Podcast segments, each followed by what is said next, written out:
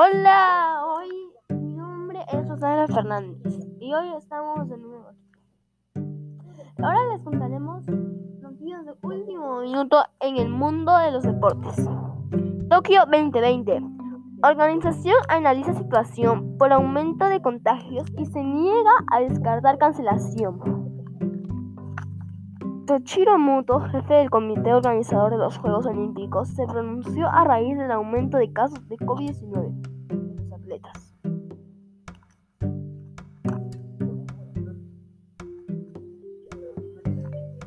Las alarmas están encendidas ante un posible cancelación de último minuto de los Juegos Olímpicos. Al respecto, y luego del aumento de casos de COVID-19 de los atletas clasificados a la cita multideportiva, se pronunció Toshio Muto, jefe del comité organizador del Tokio 2020. No podemos predecir lo que pasará en el futuro con el número de casos de coronavirus, así que lo que haremos será discutir sobre los diferentes escenarios.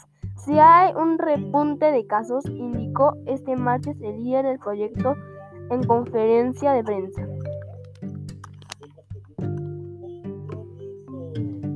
Hemos acordado que con base en la situación del coronavirus volveremos a convocar conversaciones entre cinco partes. En este punto, los casos de coronavirus pueden aumentar o disminuir, por lo que pensaremos en qué debemos hacer cuando surja la situación, añadió Muto.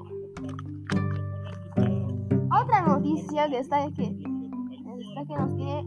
Uy, es que Piero Quispe, luego de anotar su primer gol con Universitario, agradeció a Dios. El futbolista fue promovido al primer equipo esa temporada y fue euro de encuentro de los cremas de Alianza Atlético. Aniversario puede sacar un punto importante sobre los minutos finales. Gracias al tanto de Piero Quispe, que significó el empate 2 a 2 entre Alianza Atlético.